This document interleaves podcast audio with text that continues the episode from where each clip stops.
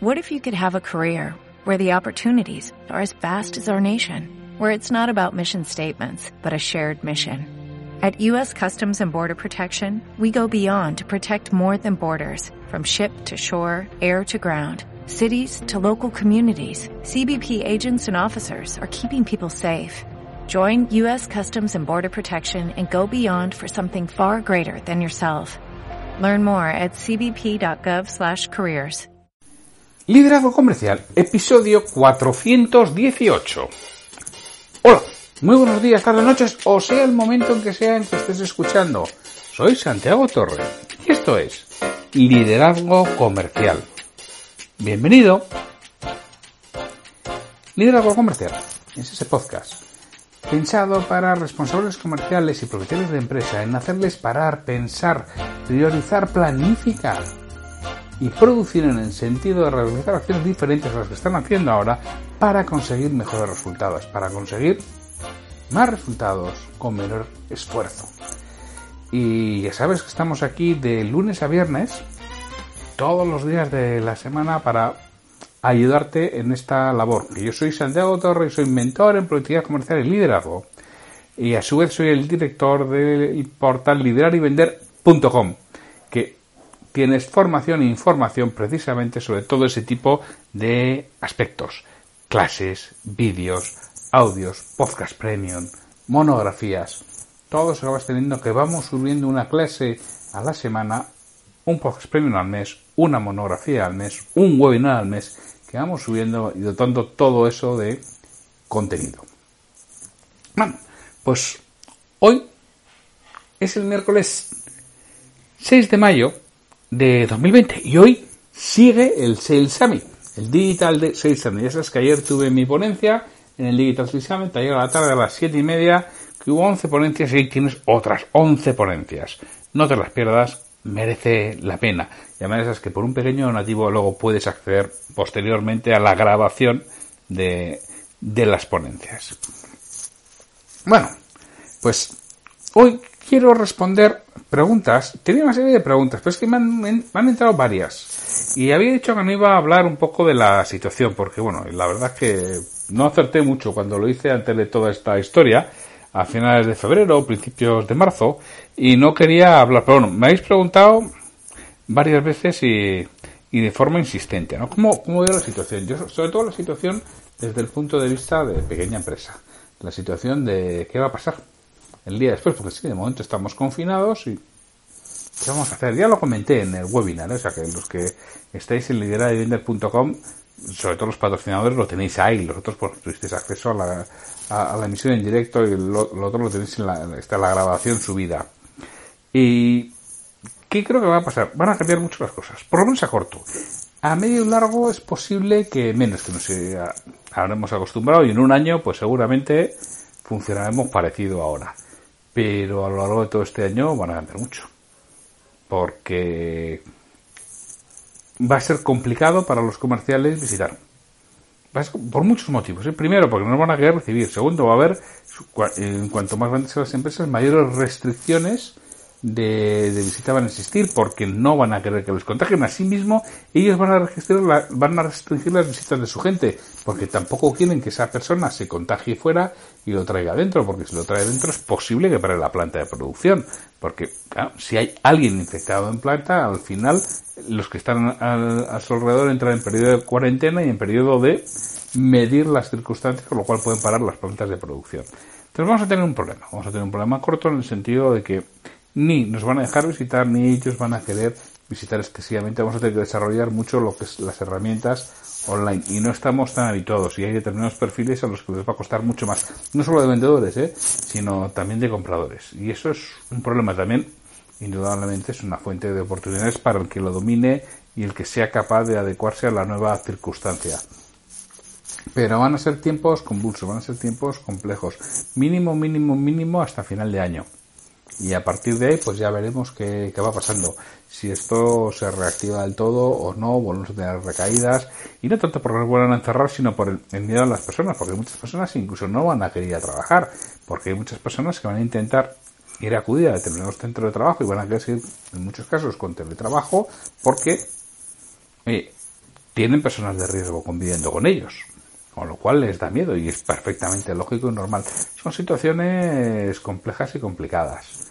Y, eh, y, no son sencillas. También creo que el teletrabajo se va a ampliar muchísimo. Tengo clientes que han probado el teletrabajo y les ha encantado y han dicho, bueno, está la solución. No, no para hacer teletrabajo 100%, pero sí para ampliar los, los tiempos. Me contaba no hace mucho una persona que su jefe no era para nada partidario del, del teletrabajo. Esto es una empresa de servicios y que no quería porque pensaba que la gente perdía el tiempo miserablemente. Claro, no le queda más remedio que, que tragar, podemos decir, ¿no? no le queda más remedio que eso. Y está encanta. Ya he dicho que desde ahora mínimo van a ser tres de trabajo, o sea, dos seguro y seguramente tres. ¿Por qué? Porque le supone muchos ahorros. Primero, porque eh, en este caso les pagan eh, desplazamientos y comida, que se lo ahorran. Y segundo, le va a permitir, está pensando en cambiar de oficinas y ahora está pensando en coger unas oficinas mucho más pequeñas. Porque, claro, no es lo mismo unas oficinas para 140 que, bueno, esto es como, la parte de informática, ¿no? En la, informática el otro día una clienta no entendía muy bien, estaba pensando en cambiar el, programa informático, el programa de gestión, y no entendía lo de los usuarios concurrentes. No, no, no, pero si yo, en este caso estos clientes son seis personas. No, no, pero si yo tengo seis personas trabajando, digo, ya, ya, pero lo que hay que ver cuántas están a la vez. Porque lo que te están diciendo este programa es concurrentes. ¿Cómo? seis usuarios, no. Pero no te cobran por usuario, que tú puedes tener 80 usuarios, que ese no es el problema. El problema es que solamente les va a dejar estar a cuatro a la vez. A cuatro, a cinco, a seis, a lo que, a lo que encontraste. Bueno, pues me costó bastante explicarle el concepto de usuarios concurrentes. Pues en este caso lo mismo son trabajadores concurrentes. Si al final, dos días y medio, la mitad de la plantilla está con la mitad de, sitio, si me organizo bien, me vale. Y si no me organizo bien, bueno, pues con el 60% del espacio. Es mucho dinero. Y entonces, bueno, pues ya que el jefe ha dicho, no, no vamos a tener el trabajo porque al final veo que el resultado es el mismo o muy similar y el ahorro de costes es importante en cuanto a desplazamientos, en cuanto a dietas de comida y en cuanto a, espacio que necesito y el resto de infraestructuras. Estas son todas las cosas que, que vamos a ver. Vamos a ver que la gente se ha habituado también a, no recibir a los comerciales. Y eso va a ser otra problemática. O sea, ya más vale que le aportemos valor. Y vamos a tener que cambiar todos los procesos de venta. ¿Y cómo va a suceder? ¿Qué va a ser? No lo sé. Pero lo que está claro es que tenemos que hacer un plan de, un plan de ataque. Cuando empecemos a volver, que será la semana que viene, supongo, va a haber empresas que no van a abrir yo ya tengo varios casos de empresas que conozco que han decidido que no van a abrir. Yo ya tengo casos de clientes a los que le están llegando ofertas para quedarse eh, con empresas que sus propietarios no quieren reabrir. Que dicen que, que ellos se van. Si alguien se lo queda, que se van.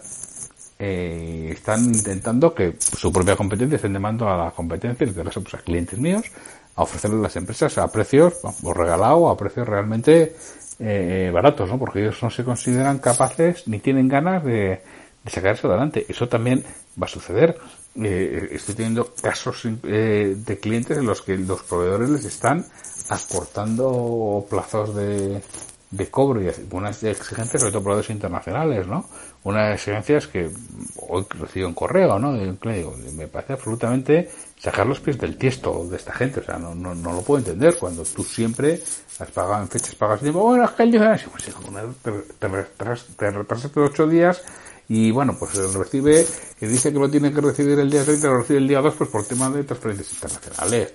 vamos, que, que no es para ponerse así, ¿no? Hay gente que se está poniendo así, con lo cual, son cosas que, que vamos a tener que convivir con ellas y que van a suceder y que tenemos que, que anticiparlas y planificarlas y, y saber que el mundo ha cambiado y que va a cambiar mucho, que vamos a tener muchos miedos, que va a haber una caída del Producto Interior Bruto muy importante, porque toda la industria del turismo en España, que es importantísima, pues va a sufrir. No sé cuándo van a volver a abrir los hoteles, no sé en qué condiciones, no sé cuándo van a volver a abrir la hostelería y los restaurantes. No sabemos en qué condiciones, porque yo el gobierno ha dicho unas y las ha cambiado. Dice, bueno, el 30% es inviable, ¿no? al 50% y se nos van a poner eh, una serie de capacidades y nos vamos, yo no creo que nos vayamos a convertir, a convertir en suecos, en daneses o en noruegos, ¿no? Que cenemos en casa con los amigos, saldremos fuera a cenar, igual durante dos o tres o cuatro meses, pues nos vamos acostumbrando, pero vamos, yo no creo que, que los españoles nos acostumbremos a quedarnos en casa, sino que saldremos y recuperaremos la, la buena costumbre de salir a terrazas y salir a, restaurantes a cenar y a comer fuera, fuera de casa. Espero que así sea, con lo cual esa economía se reactivará. También creo que hay ciertos hay, ciertos negocios que tendrán que volver a decir ventas de coches. Ya hemos visto lo que ha sucedido en abril con las ventas de coche, ¿no? Ninguna. Bueno, pues ahora, ahora volverán las, las ventas de coche. No sé cuándo exactamente, pero bueno, las empresas tienen que, que renovar está viendo, yo ya he recibido, por ejemplo, para, yo tengo un coche de, renting, ya he recibido una oferta de, para alargar el plazo y bajar de forma sustancial la cuota, tengo que analizarla porque me toca los kilómetros, tengo que, tengo que exactamente hacer cálculos porque si lleva justo de, de kilómetros con lo que había contratado, pues, pues si me lo bajan, pues todavía tengo que ver luego la penalización, si me va a compensar o me va a compensar lo que bajan. Pero bueno, ya están en ello, y, eso yo me acuerdo perfectamente en el año 2006-2007 cuando hacían, porque ya anticipaban que van a tener muchos problemas, con lo cual prefieren bajar las cuotas y alargar los, los plazos, porque va a suponer menos riesgos en, la, en las renovaciones. Todo este tipo de aspectos, pues los tenemos ya, ya aquí encima porque empezamos a salir, ¿eh? Ya en poco tiempo, poquito a poco, las empresas, las industrias, los servicios, empezamos a, a funcionar. Yo ya, este, hoy estamos a miércoles, el viernes comienzo ya un, un programa, en este caso presencial.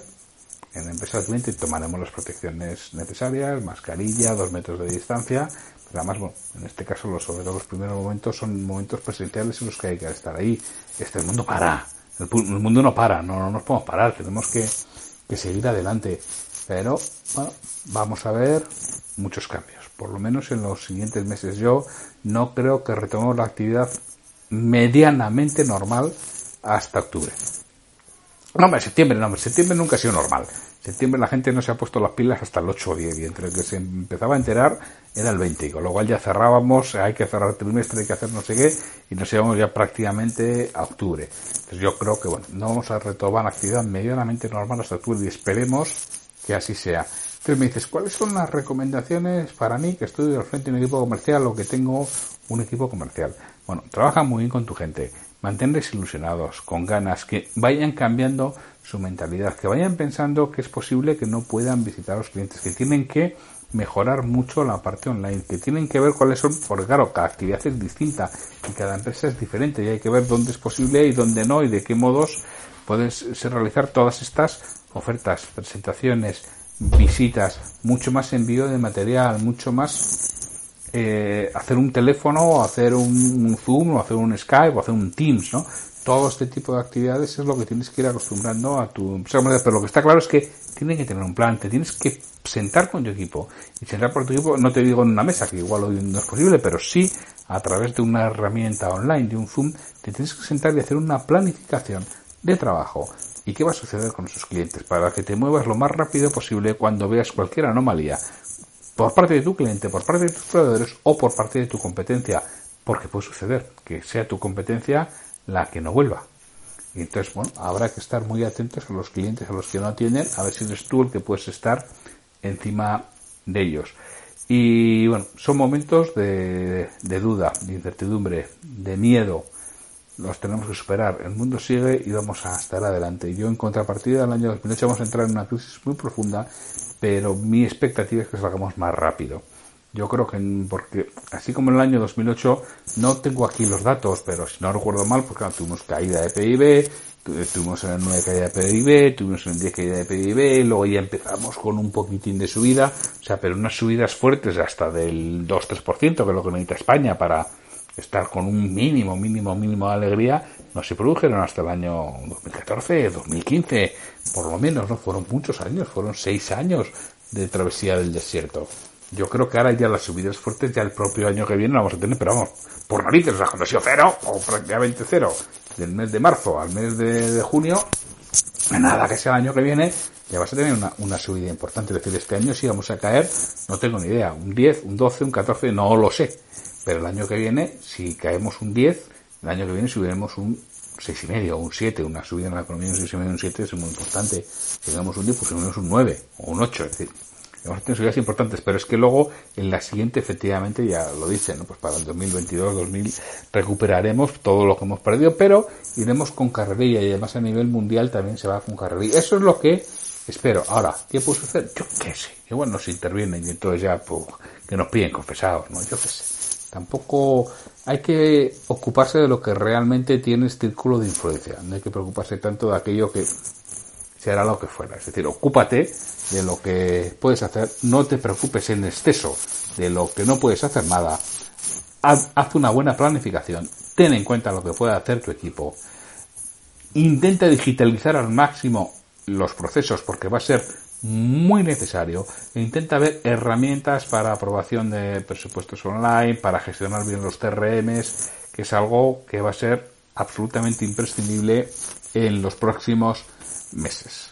Bueno, pues esta era un poco mi opinión sobre esto que me habéis preguntado varios. Sé que tampoco puedo decir nada, pero también quería responder, porque ya sabéis que me gusta responder siempre a las preguntas y hago un tiempo sin, sin hacerlo. Bueno, pues solo me queda daros las gracias por estar ahí, daros las gracias por suscribiros y estar en liderevender.com y mucho más si sois patrocinadores del, del portal. Pues lo dicho, me despido. Hasta mañana, que tendremos seguramente un episodio de Irracionalmente Predecibles, que es lo que toca los jueves. Pues sin mucho más, hasta mañana.